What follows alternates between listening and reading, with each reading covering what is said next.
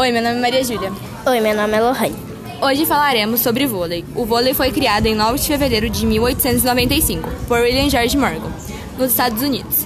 O objetivo de Morgan, que trabalhava na Associação Cristã dos Moços, ASM, era criar um esporte de equipe sem contato físico entre os adversários, de modo minimizar os riscos de lesões.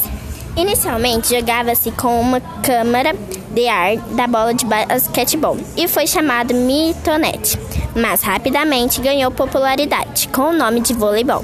O criador de voleibol faleceu em 27 de dezembro de 1942, aos 72 anos de idade.